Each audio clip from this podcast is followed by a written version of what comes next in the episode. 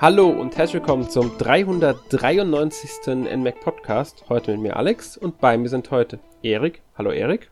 Jo, hallo Alex, hallo Hörer und hey Michael. War das schon wieder gespoilt? ich bin vielleicht ein Drecksack. Damit rechne ich aber ehrlich gesagt sogar. ja, natürlich auch Hallo an alle. Und ein schöner Podcast liegt für uns, finde ich. Ein interessantes Thema. Ja, ich hoffe auch. Das ist, ich denke auch, das wird ein sehr interessantes Thema. Ähm, wir reden über ein Remake heute. Und zwar über das Spiel Wonder Boy Usher in Monster World. Das ja ein Remake von Monster World 4 ist. Und das Lustige dabei ist, es ist ja eigentlich der sechste Teil der Wonder Boy Reihe. Genau. Und das ist halt das, was ich, was ich schon immer seltsam fand bei der Reihe, aber gut. Ähm, das lag daran, weil ich glaube, es gibt zwei dritte Teile. Ähm, dann gibt es äh, die logischerweise die ersten beiden Teile und den fünften, die aber komplett ohne Nummer auskommen. Und deswegen haben sie irgendwann anscheinend beschlossen, als sie dann den vierten Teil fürs Mega Drive umgesetzt haben, also das ist, äh, was Monster World umgesetzt haben, haben sie dann gesagt, okay, wir nennen es jetzt Monster World 4. Könnte auch daran liegen, dass es, wenn ich mich nicht komplett täusche, die, es gab ja erst Wonderboy, dann gab es Wonderboy Monster Land. Genau, dann da fehlte auch schon die zwei im Titel. Genau, da fehlt schon die, dann kam äh, Wonderboy 3 Monster Leer, Wonderboy 3 The Dragon's Trap, Wonder Boy in Monster World und vielleicht haben sie dann sich so gedacht, äh, sie machen jetzt Monster World 4, weil es das vierte Spiel ist, das in Monster World spielt. Ich weiß ja nicht, vielleicht haben sie Wonder Boy 3 und äh, die beiden ausgeklammert, wobei Wonder Boy hat ja auch Monster World und Monster Land nicht im Titel. Also ja, das ist ein bisschen äh, äh, ja seltsam, was sie sich damals bei den Titeln gedacht haben. Ich glaube, in Japan ist es ähm, weniger weniger verwirrend, weil du hast äh, Wonder Boy in Monster World, das ist der fünfte Teil heißt ja dort Wonder Boy 5, Monsterland 3.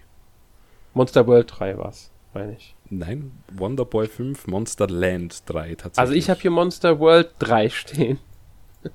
Bei meiner Quelle tatsächlich. Aha, okay. Meine das, Quelle das ist Wiki. Dann ist Wiki natürlich wieder mal falsch. Das wundert mich nicht. Ja, ich bin auf der englischen Wiki, also. Ah, ähm, das ist natürlich die deutsche Wiki. Das ist.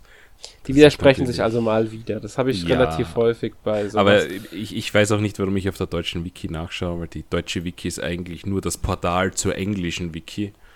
genau. Und dort steht es dann hoffentlich richtig, ja. Dann haben sie da einen Blödsinn geschrieben. Aber dort macht es dann mehr oder weniger Sinn, weil dann haben sie dort Monster World 3.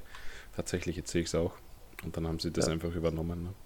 Trotzdem fände ich es mal interessant, wenn wir mal irgendwie die Gelegenheit hätten, einen der Entwickler oder von den Publishern mal jemanden zu hören, was die Leute sich dabei gedacht haben bei dieser Nummerierung und bei den Titeln. Würde mich einfach mal interessieren.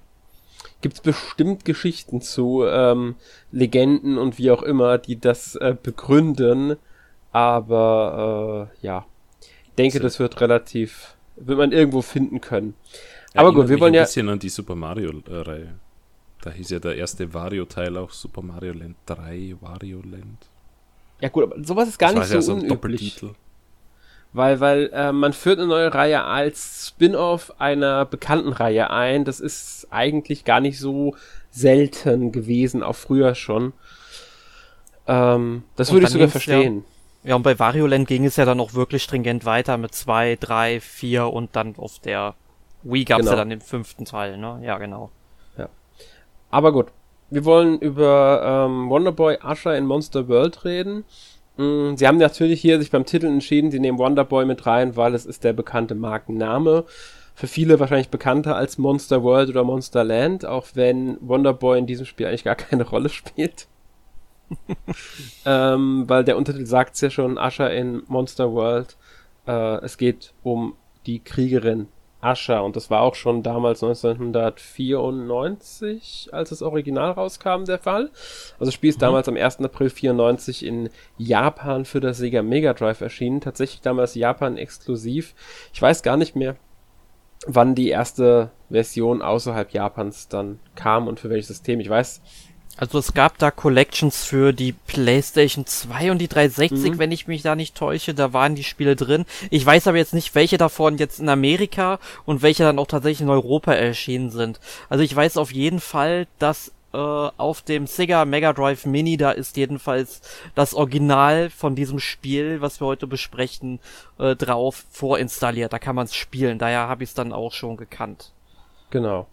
Ähm, und ja, es gab natürlich im Nachhinein immer wieder neue Veröffentlichungen, wie es halt auch bei vielen Reihen von Sega, beziehungsweise allgemein diesen Retro-Reihen üblich ist. Ich glaube auch so gut wie alle anderen Monster äh, World, beziehungsweise Wonderboy-Spiele haben es irgendwie mal in irgendeine Collection geschafft oder sogar ein Remake spendiert bekommen, wie ähm, Monster äh, Wonderboy The Dragon's Trap hat ja eins bekommen und es gab ja ein mhm. Remake vom ersten Teil 2016 Wonderboy Returns das auch für die Switch erhältlich ist, tatsächlich beide Teile, also beide Remakes 2016 der Vorgänger. 16 ist das schon her.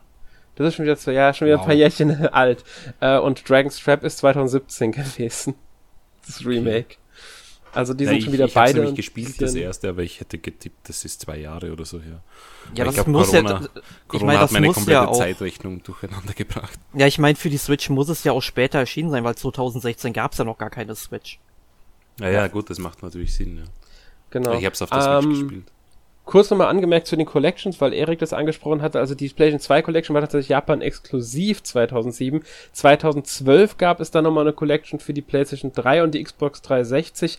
Da war dann Monster World 4 auch integriert. Also scheint das wohl so die erste Veröffentlichung des Spiels gewesen zu sein. Und kam die in Europa raus? Die kam in Europa raus. Ah, gut. Da kann man es also auch spielen, wenn man eine 360 oder PS3 genau. hat. Genau. Es gab noch mal eine weitere Version Sega Genesis Classics für die PS4 und die Xbox One, aber da ist Monster World 4 nicht enthalten. Ja. Gut. Ähm, da können wir direkt auch vorgreifen, wer sich das Spiel digital für die PS4 kauft, bekommt auch digital das Original dazu. Auf der Switch erhält man dieses also das die Original allerdings nur, wenn man die physische Version kauft, nicht wenn man die digitale Version im eShop kauft. Ganz wichtig. Ja, ich Was als Tester habe da in die Röhre geguckt. Ja. ja wobei ich, ich anmerken möchte, dass das ohnehin die bessere Version ist, also physisch. Ja. Ja, das Wegen ist halt Auslegungssache. Preservation und man kann natürlich auch das Modul weitergeben und demjenigen, dem man es leiht, der kann dann auch beide Spiele genießen, weil sie halt auf ja, Modul gut. drauf sind ist es trotzdem Geschmackssache. Es gibt auch sehr viele Leute, die halt digital mittlerweile bevorzugen und die sind dann halt Was? halt diejenigen, die es nachsehen. Logisch gibt's. Ähm, aber gut, das, darüber wollen wir gar nicht lange reden. Das, wär, das würde sonst eine Grundsatzdiskussion auslösen, die ich jetzt gar da nicht. Da würden wir ein richtiges Fass aufmachen. Ähm, wir reden jetzt über äh, Wonderboy Asher in Monster World. Wie gesagt, die Geschichte dreht sich um die junge Kriegerin Asher. Ähm, das erste Level ist auch quasi ihre Prüfung zur Kriegerin, also auch ein Tutorial mehr oder weniger. Und danach kommt man dann in die Hauptstadt des Königreichs Rapadagna. Ich hoffe, ich habe es richtig ausgesprochen. Das ist Rapadagna. Rapadagna. Gut. Das ist eine orientalisch angehauchte ähm, Stadt und in der hält man von Königin Purapril der 13. die Aufgabe, die drei, vier, die vier Elementargeister zu finden und ihnen zu helfen, bzw. zu befreien. Und das führt halt dann dazu, dass man linear, muss man sagen. Das Spiel ist wirklich linear im Aufbau, die verschiedenen Level dann besucht und ja, versucht diese Elementargeister halt zu retten. Ja, dazu sollte man sagen, die Level sind dann natürlich nach unterschiedlichen Themen aufgebaut. Also du hast da zum Beispiel einen Turm, du hast einen Vulkan, du hast Höhlen, du hast Dschungel. Also da kommt alles zusammen, was man sich so vorstellen kann in diesem Genre. Genau. Und relativ früh im Spiel kriegt man auch einen Begleiter, einen Pepelocho heißen die. Das ist eine Art Vogel, also so ein blauer Vogel ist es. Und den kann man halt auch für gewisse, sag ich mal, äh, Moves einsetzen. Also schweben kann man mit dem Vogel und so weiter. Also auch dieses Tier ist sowohl in der Story relevant als auch im Gameplay. Ja, das ist quasi auch so ein Ersatz dafür, dass Asha ja auch keine Magie einsetzen kann. Was genau. ja dann ihr Vorgänger in dem Spiel nehmen konnte und äh, ja. sie halt nicht. Und das finde ich ist eine ganz gute Möglichkeit, äh, hier das Gameplay dann auch ein bisschen aufzupeppen, einfach um es abwechslungsreicher zu machen. Da frage ich gleich, ähm, wie fandet ihr die Integration von diesem Companion? Weil ich fand ihn extrem dumm, weil ja, man verwendet ihn ja für einen Doppelsprung, aber man muss ihn jedes Mal zu sich rufen und ihn halten, damit man dann einen Doppelsprung machen kann.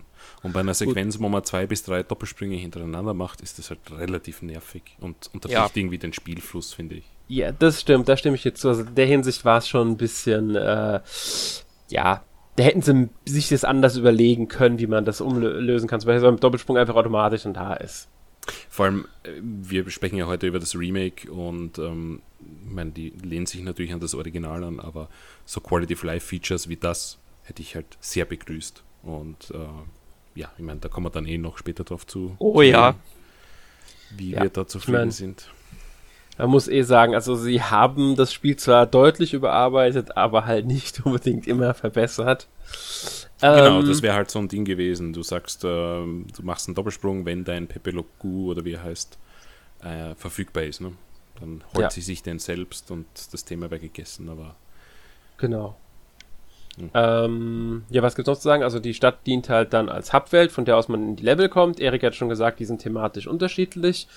Und ja, was das dann hat man halt dieses, ich sag mal, typische 2D Jump'n'Run Action Adventure äh, Gameplay. Also man springt, man kann mit seinem Schwert angreifen, einen äh, Spezialschlag aufladen, also der lädt sich mit der Zeit auf, dann kann man ihn einsetzen per Tastendruck äh, löst kleinere Rätsel, die ich jetzt nicht unbedingt als Rätsel bezeichnen würde, die meisten. Ja, man, man muss da halt irgendwie Schalter aktivieren, dann vielleicht in einer bestimmten Zeit dann durch eine Öffnung schlüpfen und die sich dann wieder schließen, solche Geschichten. Also das sind jetzt keine Kopfnüsse.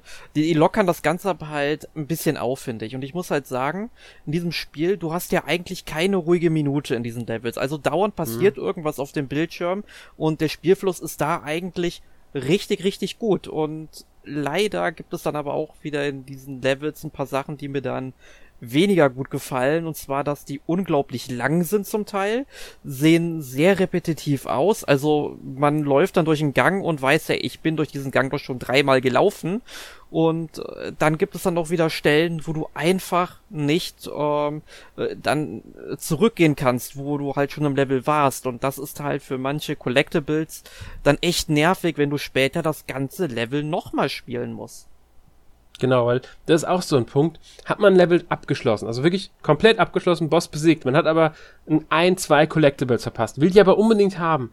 Dann hat man nicht die Möglichkeit, ins Level reinzugehen und sich nur dieses Collectible zu holen und dann wieder rauszugehen. Was auch eine gute Option übrigens wäre, um sich Geld zu verdienen, weil man kann auch Ausrüstung kaufen in der Stadt, um sich zu verbessern, stärker zu werden. Ähm, besseres Schild, besseres Schwert zum Beispiel. Dafür braucht man aber Geld. Und um an dieses Geld zu kommen, man hat definitiv nicht genug Geld, um sich äh, wirklich von allem die beste Ausrüstung zu kaufen. Das schafft man nicht in den vier Leveln, die man da spielt.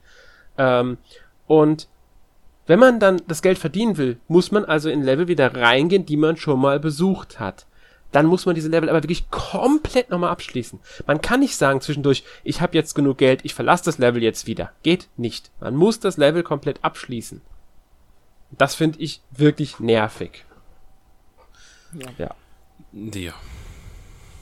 Stimme also muss dazu, ja, man sollte dazu noch sagen, von diesen Collectibles, die wir geredet haben, da reden wir in der Regel auch von diesen Lebenstropfen. Die kann man sammeln, wenn man zehn Stück davon hat, dann kriegt man ein Herz, also einen Energiepunkt. Und ich finde, es ist jetzt auch nicht so schlimm, wenn man jetzt mal einen Lebenstropfen verpasst, weil man hat in diesem Spiel eigentlich immer genug Energie und Gegner können auch nie mehr als ein Herz abziehen, was ich auch ein bisschen komisch finde. Ähm, aber egal, es ist ein relativ einfaches Spiel aber trotzdem, wenn du ein Perfektionist bist, der wirklich alles in einem Spiel sammeln will und äh, wenn du zum Beispiel dann irgendwo an einem Abhang runtergleiten musst und du weißt vorher nicht, dass sich da unten irgendwo in der Luft so ein Lebenstropfen befindet und wenn du dann an dem vorbeisegelst und es nicht rechtzeitig siehst, weil du kannst ja die Kamera nicht wirklich dann äh, nach unten bewegen und manchmal ist es dann halt komplett aus der Sichtfeld und du weißt es einfach nicht und du verpasst das. Das finde ich einfach schlechtes Game Design. Ne? Und äh, da hätte man wirklich ansetzen müssen beim Remake. Ja. Es wird ja schon reichen, wenn man wirklich sagen könnte, okay, ich gehe in das Level nochmal rein, spiel bis zu dem Punkt, sammel das Ding an, kannst Level dann verlassen. Schon das hätte viel, viel, viel geholfen. Dass man trotz, dass man halt bis dahin nochmal komplett spielen muss, okay, meine Güte, auch ärgerlich genug. Aber das wäre noch verkraftbar gewesen, wenn man denn nicht wirklich alles, und der Erik hatte schon gesagt, die Level sind teilweise wirklich lang und repetitiv. Das heißt, äh, die Motivation, ein Level wirklich nochmal zu spielen, ist eher gering. Zumindest war es bei mir der Fall. Naja, sagen wir so, ähm, die Levels sind halt nicht aufregend genug, dass ich damit Freude nochmal reingehen würde. Weil ähm, das Spiel insgesamt, ich weiß nicht, wie lange das ihr gebraucht habt, aber ich habe circa sechs Stunden gebraucht, um das durchzuspielen. Es ist jetzt nicht sonderlich lang, aber wenn man bedenkt, dass das eigentlich in Hub World plus vier Level aufgeteilt ist, dauert halt ein Level wahrscheinlich circa eine Stunde oder ein bisschen Eigentlich mehr. sind, muss man kurz einfach, es sind eigentlich fünf Level, weil man hat ja noch das äh, Tutorial-Level, bevor man in die Stadt Ah kommt. ja, gut, gut. Aber das ist natürlich nicht annähernd so lang wie die, wie die anderen. Also, Natürlich nicht. äh, aber trotzdem auf eine Stunde pro Level würde ich schon schätzen, dass man kommt und Mhm. das ist halt schon lang. Wenn man dann überlegt, man muss dieses Level nochmal abschließen, nur weil man einen einzigen Lebenstropfen verpasst hat, den man halt gerne haben möchte, Eben. dann ist es schon so, mh, Weil ich würde halt nicht die Argumentation gelten lassen, ja, man muss in, in Level rein, weil man halt jetzt alles noch einmal sammeln möchte und äh, jetzt muss man halt das komplette Level neu spielen, weil das muss man theoretisch bei Mario, wenn du einen, einen Mond holst oder wenn du jetzt äh, Banjo Kazooie irgendwas verpasst hast an Musiknoten, aber dort äh, dauern halt die Level viel weniger lang und dort ist es halt Ja. weniger, weniger ein Problem oder auch die Motivation ist, ist eine ganz andere, finde ich. Mhm. Mhm. Ähm, man kann übrigens sagen, weil du hast gesagt, du hast für das Spiel sechs Stunden gebraucht, das kann, kann ich auch so ungefähr bestätigen. Aber ich habe auch schon gesehen, dass Leute das Spiel wirklich erstmals gespielt haben, also auch andere Tester tatsächlich, ähm, die schaffen das Spiel tatsächlich in unter fünf Stunden sogar. Also ich habe es das erste Also- Mal gespielt ähm, und habe jetzt, also ich habe keinen Speedrun versucht, aber ich war jetzt auch nicht unbedingt langsam. Also Ja. ich habe halt versucht, alles zu sammeln, wo geht. Äh, habe es dann halt nicht geschafft. Also mir haben immer meistens ein, zwei Dinge gefehlt, aber äh, ich habe es jetzt auch nicht darauf ausgelegt, muss ich dazu sagen. Ja. Nee, also Aber, hier ja. muss man auch dazu sagen, diese, dieses Spiel, also in unter fünf Stunden das Spiel durchspielen, da ist dann auch wirklich gar kein Wert drauf gelegt worden, alles einzusammeln, sondern wirklich einfach nur strikt das Spiel durchzuspielen. Ja, ohne jetzt Speedrun-Gedanken. Also man kann es auch schneller schaffen, wenn man aber versuchen möchte, möglichst viel natürlich in Leveln auch zu finden und zu sammeln, dann ähm, benötigt man natürlich ein bisschen länger. Also das hängt immer ein bisschen auch davon ab, wie sehr man sich darum bemüht, die Sachen zu finden. Ähm, aber ein wirklich langes Spiel ist es trotzdem nicht. Es ist einfach so. Also ich denke, wenn man sich wirklich bemüht, alles zu sammeln beim allerersten Mal, dann wird man es wahrscheinlich in, in acht Stunden auch schaffen. Und ja, ich denke auch. Acht Stunden für 100% ist halt schon, hm, es ist halt schon wenig eigentlich. Wobei ich meine, es ist Ja. ein altes Spiel, also äh, ist halt ein Remake. Was erwartet man sich? Ne? Ist halt Ja, aber ich finde, ich finde, dafür ist der Preis zu hoch angesetzt mit 35 Euro digital. Beziehungsweise, ich glaube, um die 40 Mm. Euro ähm, physisch. Finde ich dann schon happig für so eine Spielzeit bei einem Remake. Andere Spiele machen es dann wahrscheinlich in der Hinsicht ein bisschen besser und setzen den Preis ein bisschen niedriger an. Bei 20 bis 25 würde das schon eher passen bei so einem Spiel.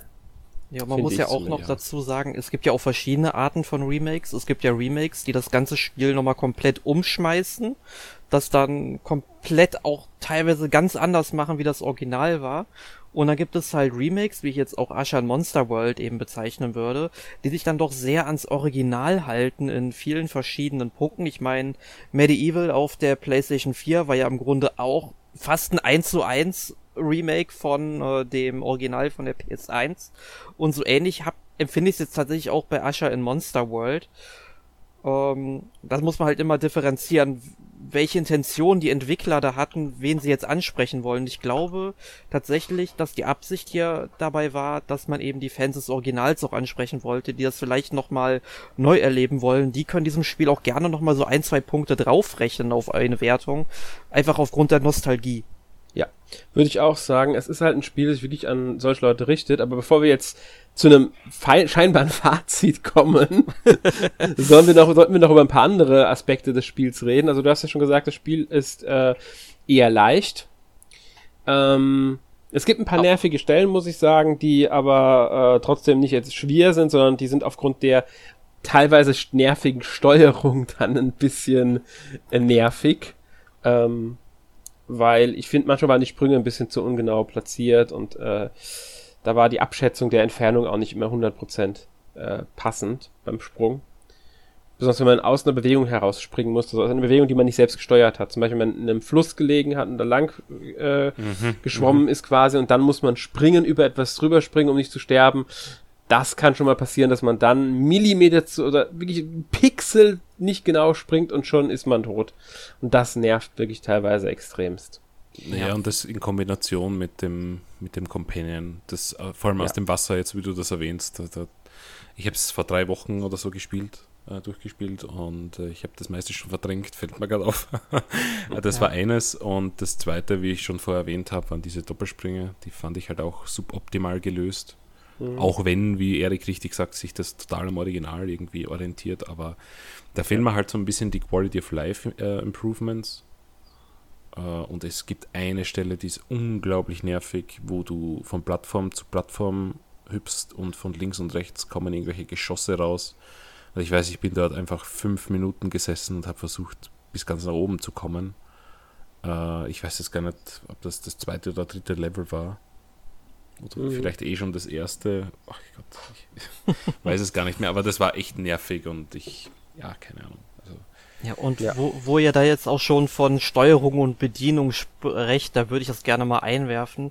Also mich hat auch ein bisschen die Blockfunktion bei diesem Spiel genervt. Also ich weiß nicht, ob es nur mir so ging oder auch euch, aber wenn ich zum Beispiel nach links oder rechts gelaufen bin, vor allem wenn ich eben Ascha jetzt mit dem Analog-Stick bewegt habe, dass sehr oft einfach das Schild aktiviert wurde, weil das Schild wird aktiviert, wenn äh, der Controller erkennt, dass man nach unten drückt. Und bei dem Analog-Stick passiert das ja recht leicht, dass man vielleicht ein bisschen mehr nach unten zeigt und auf einmal Schild hoch, ja, und bewegt sich nicht mehr. Und das hat mich richtig genervt. Und beim Steuerkreuz ist es ja so, wenn man rennen will, muss man ja, glaube ich, zweimal in die Richtung drücken. Genau, ja. Und äh, das ist auch so was, was ich nicht verstanden habe, warum man das nicht irgendwie anders gelöst hat, also blocken über irgendeinen Aktionsknopf. Das verstehe ich auch nicht, weil klar, früher war es so, weil nicht genug Tasten auf dem Controller, verstehe ich sogar. Sowas wird früher üblich. Aber du kannst sogar, glaube ich, mit der R-Taste oder so kannst du tatsächlich blocken. Zusätzlich. Du musst also nicht zwingend nach unten drücken, um zu blocken. Nee, Warum haben sie es dann auf unten noch gelassen? Ja, Das verstehe ich halt nicht. Eben, das ist, das kapiere ich halt nicht, weil bei mir ist es halt sehr oft passiert, dass ich dann einfach halt beim Laufen auf einmal, ja, blocken. Und ich dachte halt erst, äh, jetzt spinnt auch noch mein Pro-Controller, weil wir wissen ja alle, Stick-Rift auf der Mhm. Switch. Also ich könnte dieses Spiel momentan auch gar nicht mehr im äh, Handheld-Modus spielen dadurch, weil äh, mein Stick-Drift, der wird von Tag zu Tag echt schlimmer. Und äh, ja, aber das ist wieder eine andere Geschichte, da brauchen wir uns nicht drüber aufregen, das wissen wir, Nintendo macht da nichts. Ähm, aber es gibt aber einen halt neuen wirklich, Permanent äh, Fix offenbar. Den erzähle ich dir später. Oh, ich bin gespannt. Mhm. Was nur ein Papierstück unten reinklemmen. Offenbar hilft das. Okay. Also unter. Gibt's Videos auf YouTube, die das erklären übrigens. Nur für Ja. alle Hörer, die das vielleicht auch interessiert. Genau, der dürfte anscheinend permanent sein, weil da die Kontakte wiederhergestellt werden. Weil das Ja. sich löst über Zeit. Ja. Oh. Aber fahr fort. Ja. Äh, Ja, nee, ich, ich war eigentlich fertig. Okay, gut. Ähm, also wir haben ja schon viel zur Steuerung gesagt. Eine Sache möchte ich noch anmerken, die den Pepeluccio, an, also unseren Begleiter, betrifft. Da hat ja ähm, Michael schon schön erwähnt, dass es ein bisschen nervig ist alles. Was mir noch eingefallen ist, der wird ja mit der Zeit größer, das, das Vieh. Also anfangs ist man ein Küken, das ist frisch aus dem Ei geschlüpft und es wird größer mit der Zeit. Und irgendwann ist das Vieh so fett, um blö- hart auszudrücken, absichtlich, dass man nicht mehr laufen kann, wenn man es in der Hand hält. Das heißt, man muss alle Doppelsprünge und alle Sprünge mit dem Vieh aus dem Stand heraus machen. Man muss sich also genau platzieren, dann das Vieh zu sich rufen, es nehmen, um dann diesen Sprung anzusetzen. Ja, das ist auch so ein dummes Ding, das ich nicht verstehe. Also, ich meine, klar, es macht schon Sinn, der frisst die ganzen Früchte und der wird immer dicker und so weiter, aber ich, das, das ist halt auch so ein, warum macht man das? Das ist ja eine Tortur für den Spieler Ja. und es bringt im Endeffekt nichts. Ja? Ähm, wobei ich dazu sagen muss, dass ich diesen ganzen Begleiter eigentlich komplett sinnlos finde, weil diesen Doppelsprung macht er und dann kannst du die Schalter irgendwie auswählen und dann ist er eh schon so fett, dass er für nichts mehr zu gebrauchen ist. Also Man kann ihn noch auf ähm, Geysire bzw. Lava äh, Ja. Dinger draufwerfen, um sich dann nach oben schießen zu lassen. Aber das ist auch alles. Und er kann als Schutz von äh, Lava, die von oben kommt, eingesetzt werden, wenn man ihn auch trägt halt. genau, Ähm, ja, und Kerzen auspusten und alles. Aber Genau. insgesamt Aber- fand ich den, den Begleiter jetzt nicht so, äh, weiß nicht, prickelnd. also Hm. Man- die, die irgendwie komisch implementiert. Ich, Ja. Die Entwickler wollten einfach mal so die Frustresistenz, die Grenze der Frustresistenz der Spieler ausloten. Wie viel können sie sich trauen? Genau, mhm. ja. Genau. Nachdem es der letzte Teil der Reihe ist, schätze ich mal, dass das nicht so erfolgreich war. ich weiß gar nicht, wie erfolgreich das Spiel damals im Original war. Äh, es war halt der letzte Teil, das haben wir, hast du ja eben gesagt, aber ähm, hat sich wirklich so schlecht verkauft? Keine Ahnung, aber. Ich meine, es muss einen Grund geben, warum sie jetzt entschieden haben, dazu ein Remake zu machen, aber wahrscheinlich einfach nur, weil es zu dem dritten Teil, beziehungsweise zum ersten Teil bereits Remakes gab. Aber da hätte man ja auch die anderen nehmen können. Vielleicht lag es auch an der rechten Lage oder wie auch immer sie sich dafür entschieden haben für dieses Spiel. Ich meine, wenn du das schon ansprichst, ähm, der erste Teil ist ja recht rudimentär. Gut, das war ein Arcade-Spiel. Ja. Ähm, das war halt ersten, relativ simpel. Man muss also, ja, sagen, die ersten drei erste, waren sogar tatsächlich Arcade-Spiele. Ja, ja, aber das, das erste wirkt halt noch wie ein wirklich waschechtes Arcade-Spiel. Du hast halt einen mhm. Wonderboy, der von einem Skateboard dahin fährt und du musst zum Ende des Levels und ja. ja. Habe ich extrem viel gespielt, ähm, auch auf der Arcade tatsächlich da ist das Remake halt recht okay, weil das auch recht simpel äh, gehalten ist. Aber das Remake von, äh, vom dritten Teil, äh, das ist schon echt gut. Also wahnsinnig toller Grafikstil. Du kannst on the fly den Grafikstil wechseln. Äh, ich meine, das Spiel selbst, ja, Geschmackssache. Ähm, ich habe es jetzt irgendwie halb durch. Also ich habe es nach äh, Ascher begonnen, weil ich es ähm, mal sehen wollte, wie, wie das ist und äh, auch viel Kritik gelesen habe, warum Ascher eigentlich nicht so toll angekommen ist, weil du eigentlich beim dritten Teil gesehen hast, was möglich gewesen wäre, auch technisch. Mhm. Ähm, und da muss ich denen schon recht geben. Ähm, ich finde, im dritten Teil haben sie sehr gute Ideen drinnen.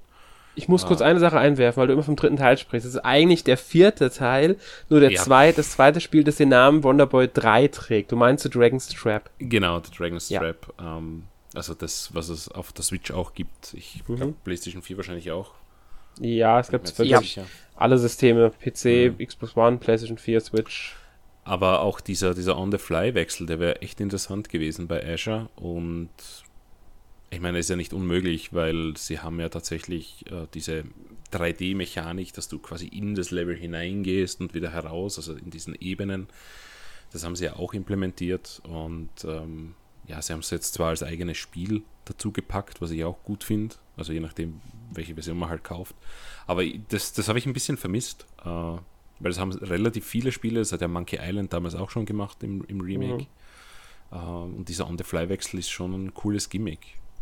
Ja, aber es haben einige Spiele auch nicht. Also Cotton Reboot hat es nicht. Da gibt es auch mhm. einen speziellen Modus. Allerdings muss man auch sagen, da haben sie äh, einige doch deutliche Gameplay-Änderungen auch vorgenommen. Da wäre das mit dem äh, On the Fly-Wechsel gar nicht so einfach gewesen, weil es halt auch wirklich äh, beim Spiel selbst Änderungen gab. Ähm, und dasselbe gilt auch für, was waren das andere Remake, das jetzt kürzlich rauskam? Dragon, äh, Dragon Quest ähm, 12 fällt mir auch noch ein. Das hat so einen Dual-Modus, aber halt nicht ja. on the fly aber du kannst ja theoretisch ab jedem Speicherpunkt dann auch im, im 2D- oder 3D-Modus wechseln. Du meinst Dragon Quest 11? Äh, ja, genau, 11. 11, 11 ja, ja, für die Switch natürlich. Ich meinte jetzt ähm, Alex Kidd äh, in Miracle ah, World, ja. Was genau. ja gerade erst erschienen ist. Da kann man auch ähm, wirklich on the fly zwischen dem alten und dem neuen Stil wechseln, obwohl es wirklich teilweise finde ich, ich habe ähm, es noch nicht gespielt, aber Videos von gesehen, äh, wirklich massive Unterschiede in der Optik dann auch gibt, gerade im Detailgrad. Also manche Sachen erkennt man im alten Grafikstil sogar deutlich besser als im neuen, ähm, einfach weil die Details nicht da sind, wie Gras im Vordergrund und sowas.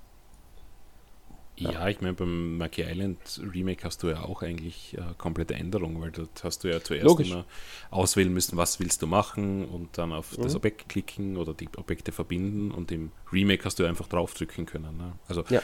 es geht schon, wenn man das sich das dazu damit. überlegt und ja, das, das vermisse ich ein bisschen und das ist halt, mhm. aber jetzt nicht nur speziell auf dieses Feature bezogen, sondern auf das Remake und die Entwickler.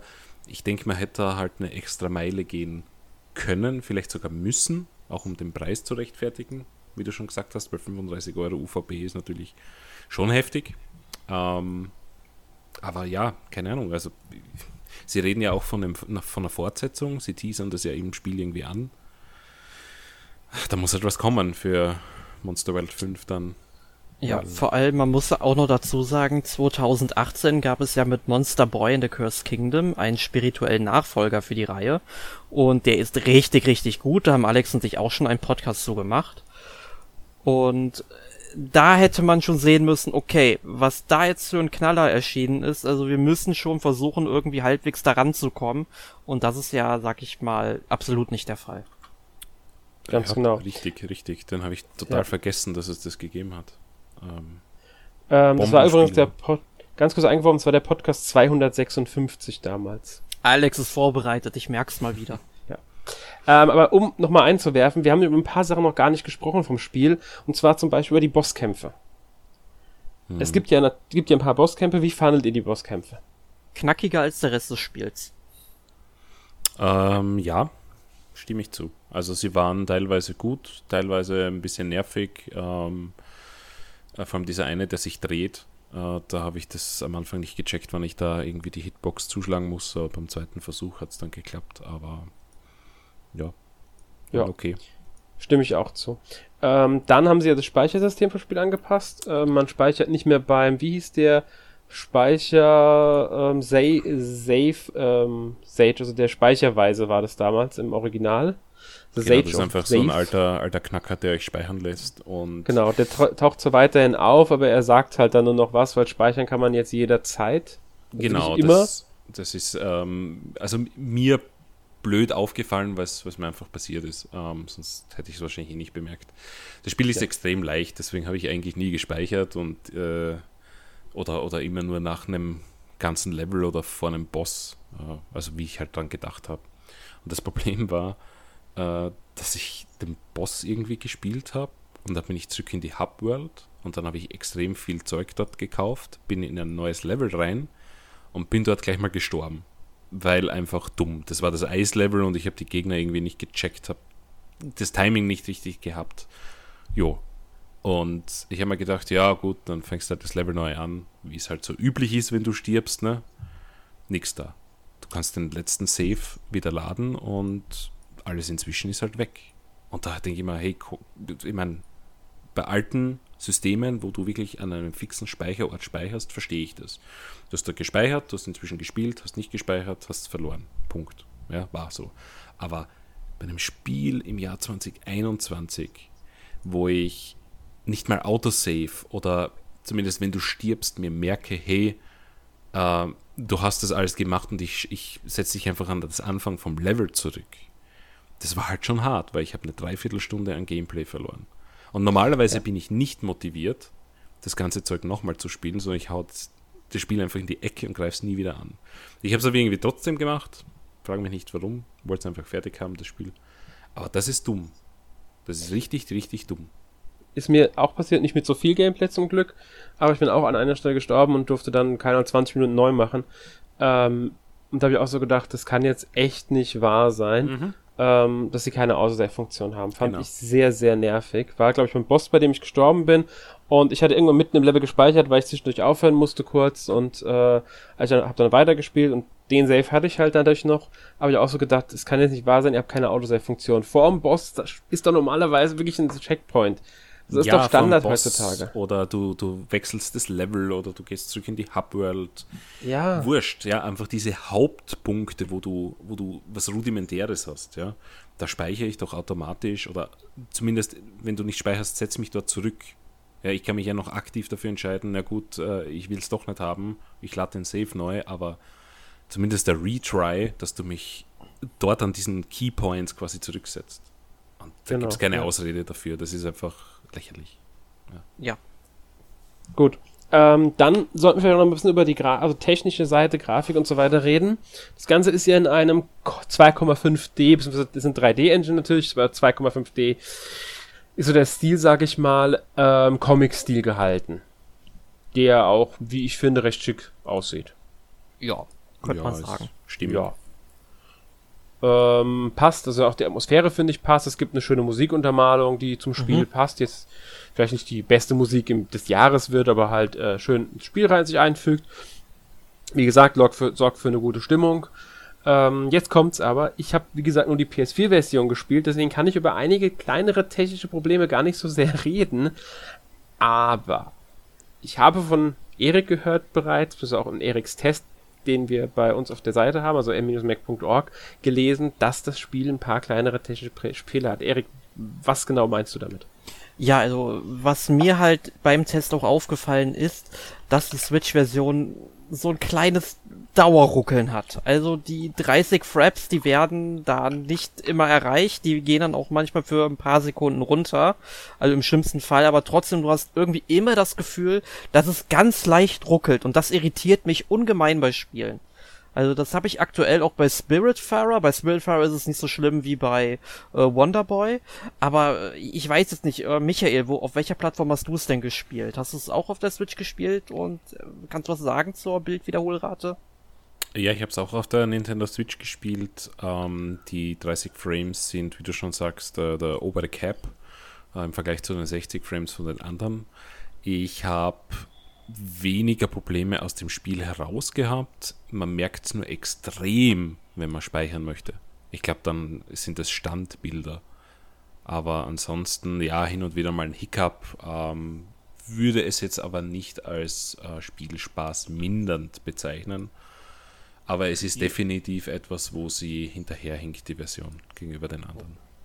Ja, und finde ich halt sehr schade, weil, also ich meine, so ultimativ gut sieht das Spiel jetzt nicht aus, dass es auf der Switch nicht vollständig äh, flüssig laufen sollte.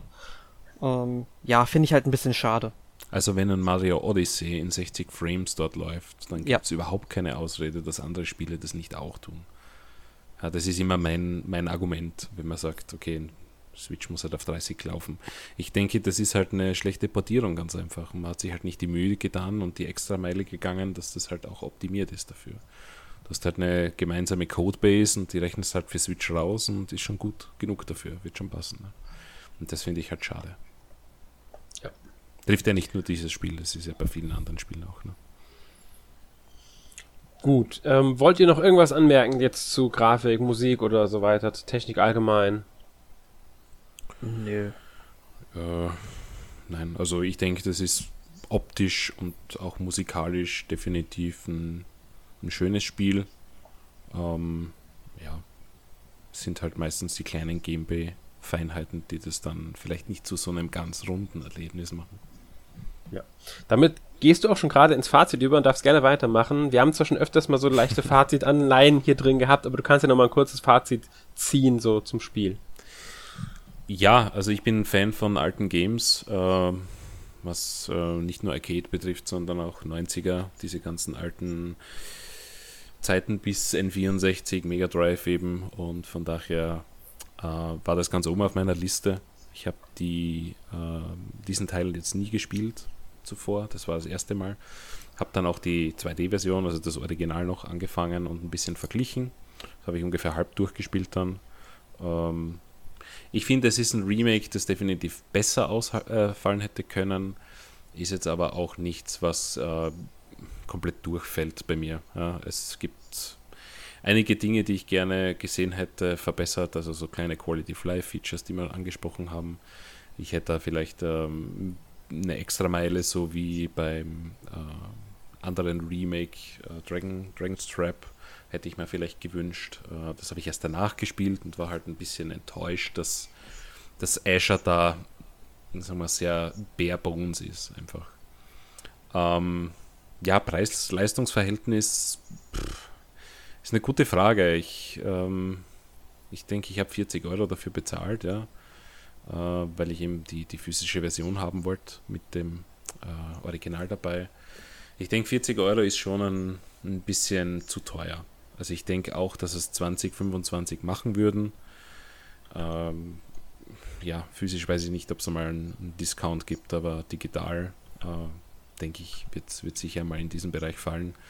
Und dann ist halt die Frage, was man bevorzugt. Ne? Also PlayStation 4 oder Switch äh, mit dem Original oder ohne.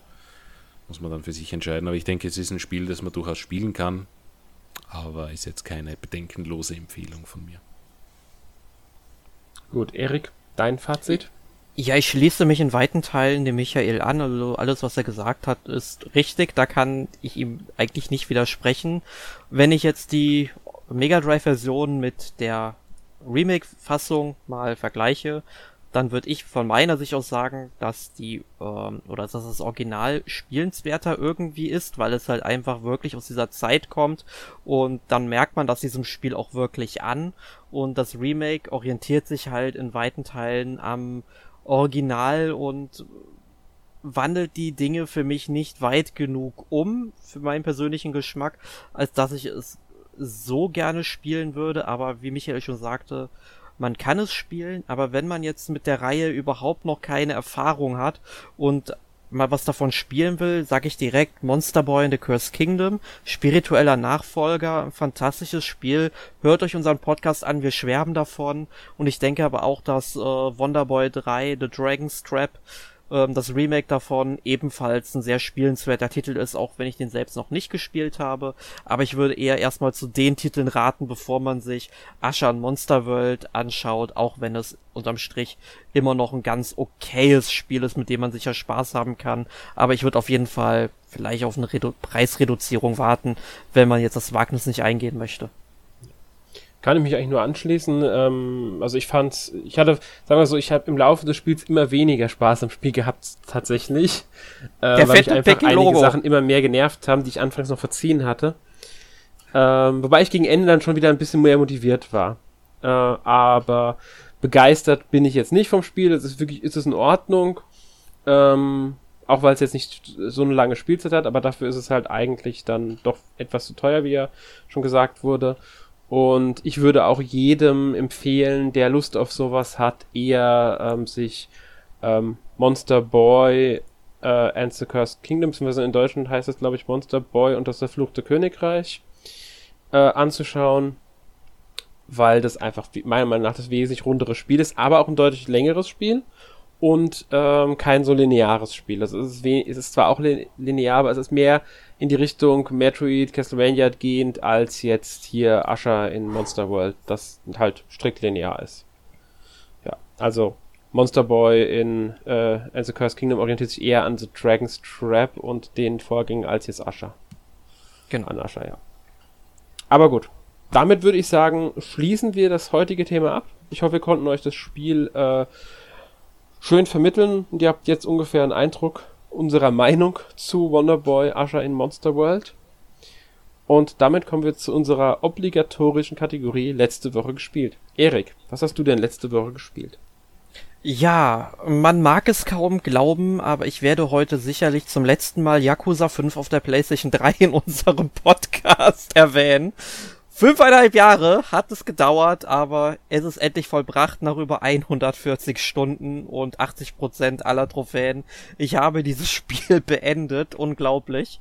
Und wenn man jetzt mal zurückblickt, was in diesen fünfeinhalb Jahren alles an Yakuza erschienen ist, also Yakuza Zero, Kiwami, Kiwami 2, Yakuza 6, Yakuza 7, Judgment und Lost Judgment, also die Spin-offs, ja, äh, das Lost Judgment, das steht jetzt vor der Tür.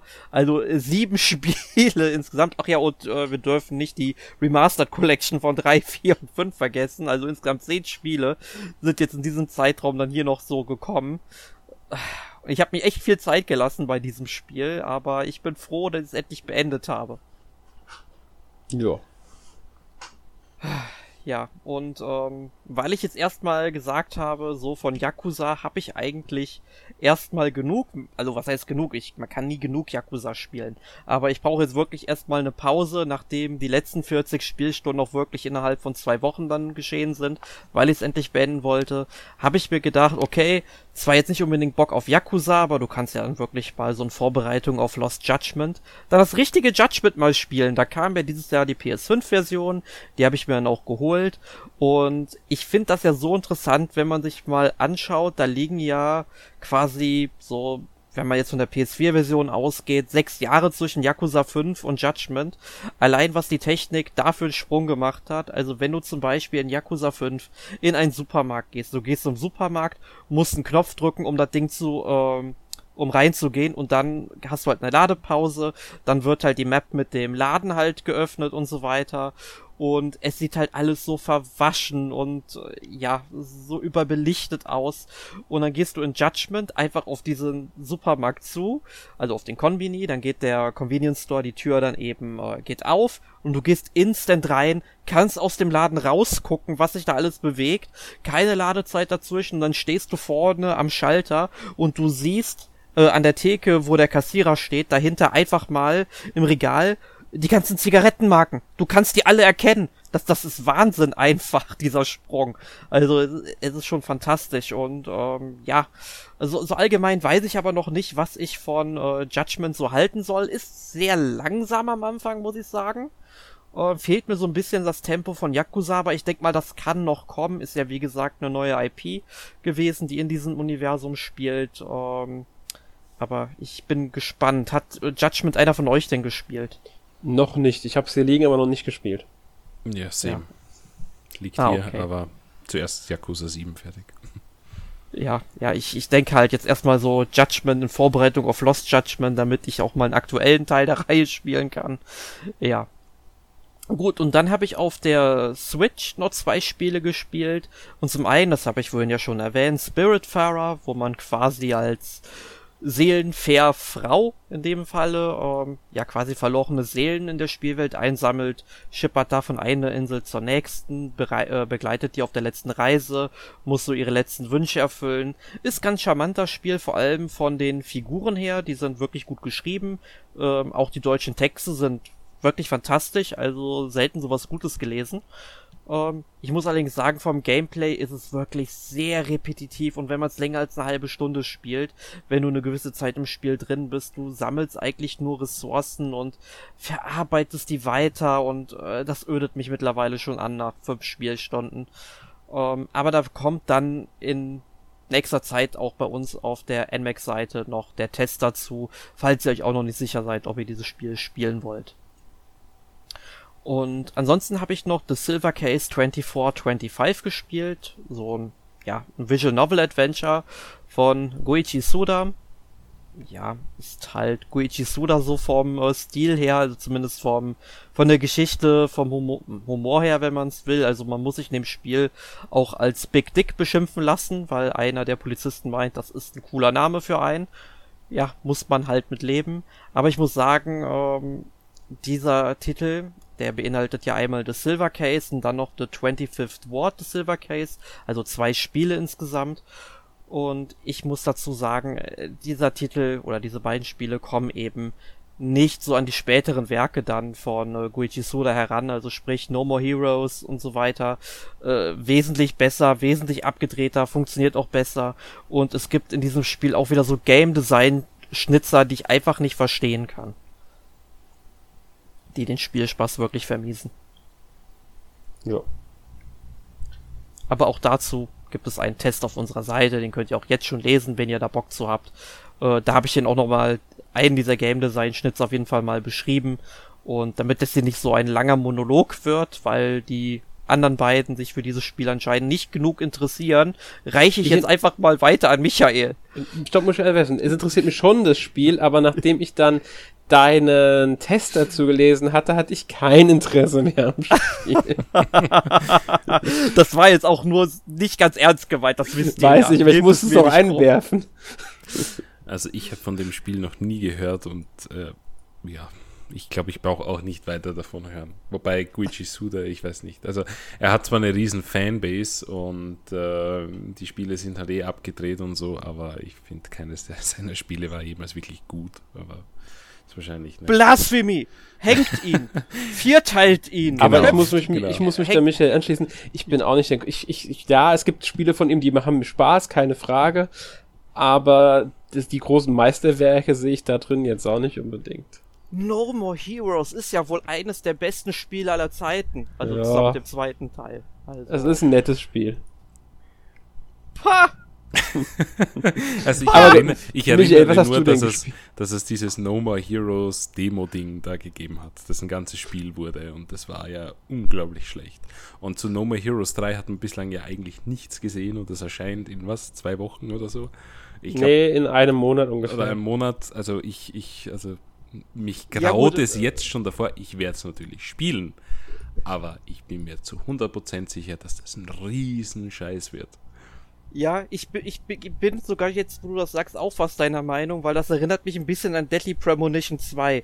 Also ich wow. meine, dass dieses, dass dieses Spiel nicht wirklich ähm, gut werden würde, das war ja schon weit im Voraus klar, aber man hat ja wirklich bis zum Release nicht viel von diesem Spiel gesehen.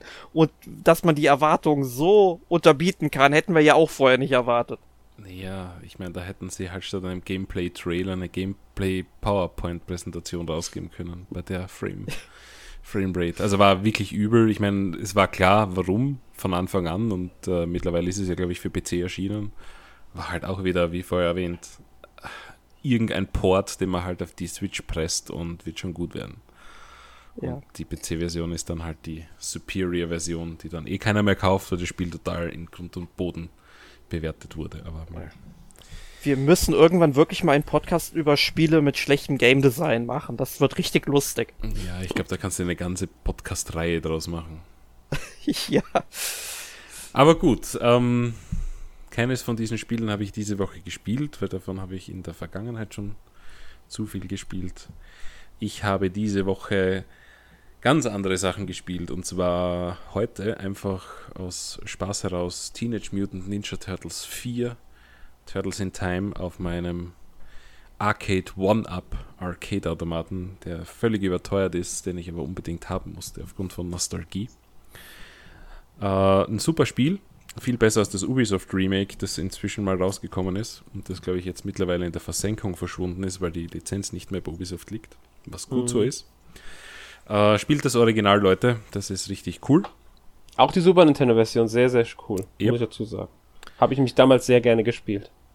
Äh, auch heute nach wie vor unglaublich lustig und äh, ich habe es heute mit meiner Tochter mitgespielt, die zwar wenig noch dazu beiträgt, dass wir ans Ende des Levels kommen, aber sie hat Spaß dabei. Ähm, dann äh, ja die Demo-Version von Pokémon Unite oder Demo, also das, das Tutorial-Level und ähm, hat eigentlich Spaß gemacht, bis ich dann in eine Diskussion mit einem Bekannten von mir gekommen bin, der irgendwie gemeint hat, das ist übelstes Pay to Win, äh, weil irgendwie die Items äh, ziemlich beeinflussend sind und die du nur quasi bekommst, wenn du investierst oder schneller drankommst. Ähm, von daher wird es bei dem Tutorial bleiben, weil auf das habe ich schon überhaupt keinen Bock. Ähm, aber hätte eigentlich Spaß gemacht, dieses äh, MOBA-System mit ein bisschen eigenem Twist drin. Naja, aber kommt von Tencent, ist eh klar. Ganze Mobile-Schiene, die kann mir gestohlen bleiben. Ich habe mich dann zwei anderen Spielen noch gewidmet, die ich ausführlicher gespielt habe und die auch um. Ja, zumindest eines davon ist, ist relativ gut. Äh, Monster Hunter Stories 2 ähm, da habe ich den ersten Teil am 3DS relativ gerne gespielt. Ist ähm, komplett anders als Monster Hunter Rise beispielsweise. Und äh, ja, legt den, den Fokus natürlich aufs, wie der Name schon sagt, auf die Story. Und du hast ein anderes Kampfsystem, rundenbasiert, mit ein bisschen so Dreiecksbeziehung. Ähm, ja, also schaut auch schön aus auf der Switch und ähm, denke jeder, der Monster Hunter sich interessiert dafür, aber dem die, die Hauptspiele quasi zu hart sind, äh, kann sich ja mal Stories anschauen. Ich glaube, gibt sogar eine Demo davon. Ja, genau, muss ich kurz einwerfen. Ähm, also nicht nur zu hart sind, sondern wer einfach auch im Gameplay mit von Monster Hunter nichts anfangen kann, könnte hier eher was mit anfangen, wenn man JRPGs mhm. mag, weil es geht wirklich eher in die Richtung von einem JRPG. Ja, ja. Man, man, kann, man kann auch leicht raushören, dass Alex mich wieder beeinflussen möchte. Ja, vielleicht. Man kann mit den, ähm, also man kann hier wirklich Monster Hunter und Monster Hunter Stories nicht so direkt miteinander vergleichen, außer dass sie in derselben Welt angesiedelt sind, was das Gameplay angeht, weil das unterscheidet sich schon teilweise sehr stark. Äh, wie Michael schon richtig gesagt hat, es gibt eine Demo-Version davon, die man sich anschauen kann und da kann man dann auch einen guten Eindruck von dem Spiel schon mal bekommen. Ich muss aber echt sagen, ich habe die Vollversion bisher noch nicht gespielt. Mhm, mh. Ja, also schaut euch das an. Also ihr könnt euch selber ein Bild davon machen. Ich weiß nicht, ob es zu Rise eine Demo gibt, aber ich glaube auch. Doch, doch, gibt's, gibt's auch. Ähm, ja. ja. also da werdet ihr sehen, das ist eigentlich, hat nichts miteinander zu tun. Ja. Also vom, vom Gameplay her, das ist schon was ganz was anderes, wobei ich Monster Hunter Rise ja auch extrem gerne gespielt habe und nach, nach wie vor spiele. Ähm, nur das ist halt schon hart reinzukommen, wobei Monster Hunter Rise schon sehr äh, einsteigerfreundlich ist, wenn man es mit alten Titeln vergleicht. Also da hast du überhaupt keine Chance, dass du ohne Monster Hunter Wiki irgendwie dich zurechtfindest. Ja, und dann habe ich noch einen Titel gespielt, äh, der, ja, weiß nicht, Skyward Sword HD. Ähm, bin mir noch unsicher, ob das Spiel äh, unbedingt ein HD-Remake erfahren hat müssen. Äh, ich habe es damals auf der Wii gespielt. Ich hatte es nicht so schlecht in Erinnerung, aber es war halt auch nicht das Gelbe vom Ei. Und jetzt das HD-Remake hat halt schon sehr viele Quality of Life Improvements drinnen, 60 Frames, schöne Grafik, passt alles. Aber irgendwie habe ich gemerkt, wie dumm eigentlich die Bewegungssteuerung in dem Spiel ist. Und sie haben zwar die Option jetzt reingetan, mit Tasten zu spielen, aber da merkst du halt, dass das Spiel nicht für Tastensteuerung ausgelegt ist. Und dann bist du halt irgendwie zwischen der Entscheidung Pest oder Cholera und ich bin mir nicht sicher, ob, ob, ich, ob ich das so geil finde heutzutage noch. Ich glaube, da wäre die Erinnerung besser dran gewesen, aber ja, äh, äh, teilweise sind die Dungeons auch komisch und die Rätsel. Also ich, ich, ich durchlebe echt am zweiten Frühling, was, was ähm, Gefühle betrifft, Achterbahnfahrt, aber teilweise halt richtig, richtig äh, negativ auch. Ähm, ich muss erst schauen. Also ich glaube, ich habe ein Drittel von dem Spiel jetzt durch nochmal. Äh, ich möchte es nochmal ganz durchspielen, um, um da wirklich nochmal die, die Meinung zu festigen, die ich habe. Aber ich bin nicht so happy drüber, komischerweise. Ich weiß nicht, ob es einer von euch schon gespielt hat. Nur also das Original hab, damals. Genau, ich habe damals wie Alex auch nur das Original auf der Wii gespielt. Das habe ich auch durchgespielt. Ist auch ein sehr langes Zelda. Ich glaube 60 bis 80 Stunden oder so habe ich rein investiert.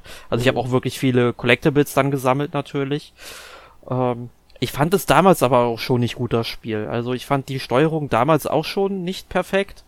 Und ähm, ich habe mir ja immer gewünscht, dass man eine komplette, einfach eine ganz normale Steuerung dem Spiel hätte, ja. Und äh, das hätte man mit dem Remake machen können. Und äh, das haben sie vergeigt und ich weiß halt nicht, ob ich Skyward Sword HD deswegen eine Chance geben möchte. Weil eigentlich bin ich ja ein sehr, sehr großer Zelda-Fan. Ich habe auch Breath of the Wild durchgespielt und auch ich finde Breath of the Wild ist kein gutes Zelda. Das möchte ich doch mal anmerken. Und Skyward Sword geht schon oh. sehr in die Richtung. Ohne jetzt diese Grundsatzdiskussion wieder auszulösen, schließe ich mich Erik dabei an. Ich bin auch nicht so begeistert von Skyward Sword. Ich habe es damals halt auch durchgespielt. Es, es hat einige gute Mechaniken, keine Frage. Es hat ähm, äh, schöne Stellen. Es ist mir manchmal ein bisschen zu viel Backtracking im Spiel drin. Weiß nicht, wie sie das jetzt gelöst haben im ähm, HD Remaster. Das haben sie auch bei Wind Waker haben sie da so ein paar Stellen quasi mal behoben. Ähm, bisher bin ich noch nicht so be bereit, mir das Spiel nochmal zu kaufen, bin ich ganz ehrlich, äh, weil ich dann einfach für mich momentan, also nach momentanem Stand, ist es ein gutes Spiel an sich, aber immer noch für mich das schwächste 3D-Zelda. Ähm, ja, von daher. Ja, ich denke, da haben wir eine relativ ähm, ähnliche Meinung dazu und da würde ich aber auf den Podcast 367 verweisen da gibt es nämlich eine Debatte zwischen mir, Emil und Sören. Äh, das geht darum, das beste 3D The Legend of Zelda Spiel. Ja. Und ich möchte nicht zu viel vorwegnehmen, aber es gibt da sehr äh, spannende Meinungen zu diesem Spiel. aber nicht aus Österreich, ja. So viel verrate ich schon mal. Jetzt muss ich gleich Sören ausquetschen, unsere Redaktionskonferenz. ja, mach das. Ja. Kannst du natürlich auch den Podcast anhören. Also da, da geht's, da geht's rund äh, um die Meinung zu Skyward Sword. Ähm, ich denke, das ist ein Zelda, das sehr polarisiert. Ja. Nach wie vor. Das stimmt, das stimmt. Da würde ich mich anschließen. Genau. Ja. Aber ja, das war's von mir und vielleicht gibt es ja nochmal einen Podcast drüber, dann können wir nochmal drüber reden, aber. Also auf jeden Fall kommt der nächste Test auf der Webseite. Jonas hat es ja. bei uns getestet und der Test ist auch schon korrigiert. Muss nur eingeplant werden im Grunde bei uns. Ja, genau, es kann also natürlich auch sein, dass Jonas dabei war. Ich bin mir nicht sicher. Jonas ist das gewesen. Da bin ich mir sogar. Jonas? Es waren Jonas, ähm, du und äh, ja. Emil. Ja, ja. Okay, ja. dann weiß ich auch schon, wie der Test ausfällt. Aber ja, Alex, er war sehr angetan vom Spiel. Aber gut, jetzt bin ich dran mit Spielen, die ich noch gespielt habe. Schnell. Hau raus. Ähm, also ich habe ein bisschen Crystals angefangen, so einen, ja, ich finde vom Grafikstil sehr schickes, also sehr schönes, auch sehr eigenständiges Spiel, das sich besonders an alten JRPGs orientiert. Für meinen Geschmack manchmal ein bisschen zu sehr. Ich sag nur Zufallskämpfe alle zwei, drei Schritte gefühlt. Ähm, das brauche ich einfach heutzutage nicht mehr. Dazu ein ähm, Kampfsystem ist an sich eine gute Idee ist, es aber zu pingelig ist, weil man muss im Kampfsystem, also man kämpft halt rundenbasiert und man muss, wenn man den Gegner trifft, kann man nochmal die Taste drücken, um einen Zuschlag anzubringen. Kennt man ja von Paper Mario zum Beispiel. Dasselbe auch in der Verteidigung. Man muss im richtigen Moment die Taste drücken, um abzuwehren. Hier muss man wirklich auf die Sekunde genau treffen, die, also drücken die Taste, um damit Erfolg zu haben, um guten Erfolg zu haben. Und selbst wenn man abwehrt, nimmt man meistens die Hälfte Schaden und der Schaden ist sehr, sehr hoch. Es kann schon dazu führen, wenn man einmal nicht richtig abwehrt, dass man seine halbe Energie verliert. Also kann man auch sehr, sehr schnell sterben. Das finde ich ein bisschen im ersten richtigen Dungeon, also im ersten Kurzlevel, finde ich es schon ein bisschen happig, wenn man noch dabei ist, das Spiel zu lernen. Äh, weiß ich nicht, ob ich damit so zufrieden bin in der, in der Hinsicht. Und wie gesagt, es kommen einfach viel zu oft Kämpfe. Und man kriegt, findet so gut wie keine Heil-Items. Das kommt auch noch dazu. Man hat mal zwei Tränke, wenn man Glück hat oder so. Also ihr merkt schon, ich bin da nicht so 100% zufrieden. Storymäßig, grafisch, äh, finde ich's top. Aber ähm, bei den beim Kampfsystem bin ich mir noch nicht so 100% sicher, ob ich damit ähm, mich noch arrangieren kann. Aber das wird man dann demnächst auch in einem Test lesen können.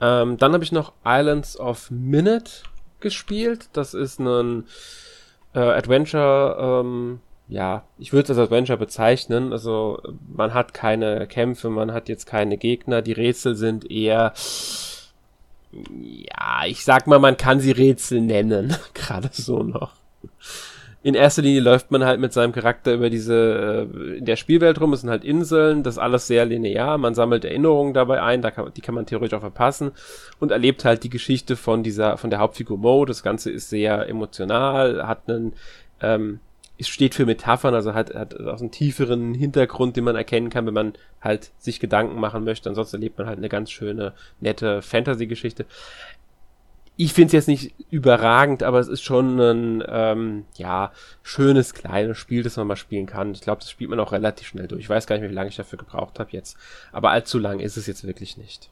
Eine Minute. Hm? Eine Minute ist das Spiel lang. Ja, genau. Nein, so lang natürlich. Deswegen ist witzig, wenn sie wirklich so ein Minuten-Feature eingefügt hätten irgendwie, das eine Bedeutung im Gameplay hätte, hat es aber nicht. Dafür gibt es eine wirklich, wirklich, wirklich tolle äh, Spielwelt und Story und so weiter. Also in der Hinsicht überzeugt das Spiel wirklich. Also storymäßig bei den Charakteren, bei der Beziehung der Charaktere und bei ähm, der Gestaltung der Spielwelt und der Optik, da ist das Spiel top. Muss man echt sagen. Da, da hat mich wirklich bezeugt. Aber durch das Gameplay ist es halt teilweise etwas träge und man hat einfach nicht viel zu tun, außer man läuft halt von A nach B, um dann wieder was auszulösen und so weiter und so fort. Die Rätsel, wie gesagt, sind ja eigentlich nur dafür da, damit man was zu tun hat überhaupt. Ähm, dann habe ich Samurai Warriors 5 auf der PlayStation 5 gespielt. Wie ist es?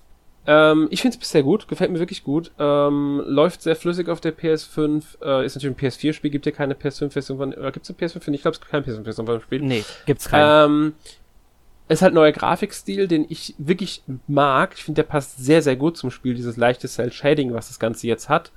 Ähm, ich bin noch nicht so weit, habe noch nicht so viel gespielt, aber bisher gefällt es mir, wie gesagt, sehr gut und äh, ist halt ein Muso-Spiel, das sich aber wirklich schön spielt. Mag besonders die Erzählung der Geschichte auch, wie sie halt diese ganze Storyline. Momentan erlebe ich so die Geschichte von äh, Oda Nobunaga und ja, gibt mehrere Kapitel halt auch im Spiel. Also ich denke, wer Samurai Warriors mag, beziehungsweise wer allgemein solche Muso-Spiele mag und was mit dem Setting anfangen kann, der macht bei dem Spiel wenig falsch. Ja, also ich habe ja damals äh, Samurai Warriors 4 auf der PlayStation 4, war auch glaube ich, sogar mein erstes PlayStation 4 Spiel, was ich besessen habe. Äh, also noch bevor ich die PS4 hatte tatsächlich. Und ich muss wirklich sagen, das ist ein abgrundgeiles Spiel. Und ich kann mir gut vorstellen, dass der fünfte Teil eine ähnliche Richtung ähm, schlägt. Und wenn das nur halb so gut ist wie der vierte Teil, dann kann man sich auf was gefasst machen. Ich habe den vierten leider nicht gespielt, den kann ich nicht vergleichen. Ja, aber ich hab's mittlerweile auch. Ich hab's gestern oder vorgestern runtergeladen. Ich werde es dann in den nächsten Tagen ausspielen. Wir werden sicherlich in einem der nächsten Podcasts nochmal drüber reden. Genau, gibt ja auch eine Switch-Version von dem Spiel. Ähm, für alle, sagen, ist die schon raus oder kommt die noch? Nein, ich glaube, das Spiel müsste doch mittlerweile müsste sogar draußen sein, wenn wir jetzt im Podcast gerade drüber reden. Das ist ja. äh, am 27. tatsächlich erschienen. Wenn ich richtig erinnere. Müsste ah, ja. 27. müsste sein, also gestern dann quasi, wenn ihr den Podcast hier hört. Ja, genau. Wenn ich jetzt nicht komplett mich täusche. Also irgendwie in dem Dreh auf alle Fälle. Ist es jetzt, wenn ihr es jetzt hört, den Podcast, ist das Spiel schon erhältlich. Ja. ja. Genau, es ist der ähm, ich wollte es gerade nachgucken auf die Schnelle. Nebenbei. Ähm, es ist der 27. Juli tatsächlich, an dem das Spiel erscheint. Ja. Und an dem also, Tag erscheint ja noch ein anderes Spiel, was du gespielt hast. Genau, an dem Tag erscheint auch noch ein anderes Spiel. Da werdet ihr auch schon den Test auf der Webseite zu äh, seit zwei Tagen zu lesen können. Ähm, und zwar Neo The World Ends With You. Das der Nachfolger von The World Ends With You. Ähm, gefällt mir wirklich sehr, sehr gut. Besser sogar als der erste Teil, was aber vorwiegend daran liegt, dass ich beim ersten Teil auf der Switch ähm, ja. die ganze Touchscreen- und Bewegungssteuerung einfach nicht mag. Ich mag das Spiel an sich wirklich gerne, auch den ersten Teil, besonders halt wegen Story, Charakteren und so weiter, was auch jetzt hier beim zweiten Teil wieder, wie ich finde, äh, sehr gut ist. Aber und die Musik. Ähm, die Musik, grandios, auch die Optik mag ich den ganzen Stil, der dahinter steht. Ähm, aber ähm, ich mochte halt diese Bewegungs- und Touchscreen-Steuerung nie bei, dem, bei, bei der Switch-Portierung. Und auf dem DS habe ich es halt nie gespielt. Deswegen kann ich das nicht beurteilen. Ähm, jetzt der zweite Teil hat mir wieder sehr gut gefallen. Ich finde es halt, gerade vom Kampfsystem haben ist es halt deutlich besser, dadurch, dass man halt jetzt wirklich eine ganz normale Controller-Steuerung hat. Und ähm, ja, wirklich tolles Spiel. Wenn ihr mehr wissen wollt, lest euch den Test zu. Er ist bereits bei unserer Webseite verfügbar. Ja, und wir können auch verraten, wir, mehr, wir beide, Alex, wir nehmen da sicherlich auch im Podcast zu, weil meine PS4-Version ist bestellt, die müsste übermorgen kommen. Ja. Jetzt, wo ich den Podcast aufnehme und äh, ich denke mal, da werden wir ordentlich noch einen Podcast zusammenkriegen. Vielleicht ja, sogar also, ja auch zu Samurai Warriors. Ja, ich bin auch überzeugt davon, wir werden definitiv einen Podcast zu Neo The World, World's End With You aufnehmen und ich denke auch zu Samurai Warriors 5 werden wir die Gelegenheit dann nutzen und einen Podcast dazu aufnehmen ich will es jetzt nicht 100% verstehen bei Samurai Warriors, aber ich sag mal, die Wahrscheinlichkeit ist hoch. Bei Neo The World Ends With You kann ich sogar sagen, dass der wird kommen. Wir müssen nur abschätzen, wie schnell, weil muss halt der, die Zeit, der Zeitpunkt passen und Erik muss das Spiel natürlich auch gespielt haben. Ja, aber das werde ich. Ja. Gut. Damit sind wir durch für heute. Nächste Woche gibt es dann einen Podcast, über den sich Erik, glaube ich, sehr freut. Ja, weil es kann nicht sein, wir haben 393 Podcasts bis heute aufgenommen und in keinem dieser 393 Podcasts haben wir ausführlich mal über Golden Sun gesprochen und da quasi sich der äh, Erscheinungstag des ersten Teils jetzt zum 20. Mal jährt, also wir feiern jetzt den 20. Geburtstag der Reihe, ähm, haben wir uns gedacht, komm, jetzt ist die Chance da, jetzt machen wir auch einen Podcast zu zwei grandiosen und einem nicht existenten Spiel der Reihe. Und äh, da werden wir dann nächste Woche, denke ich mal, sehr ausführlich auch in Erinnerungen schwelgen und über äh, die guten und vielleicht auch die weniger guten Ideen der Reihe reden. Ja. Genau. Ähm, bis dahin wünschen wir euch noch äh, einen schönen Tag, schönen Abend, wann auch immer ihr den Podcast hört. Und bis zum nächsten Mal. Tschüss. Tschüss. Adioschen.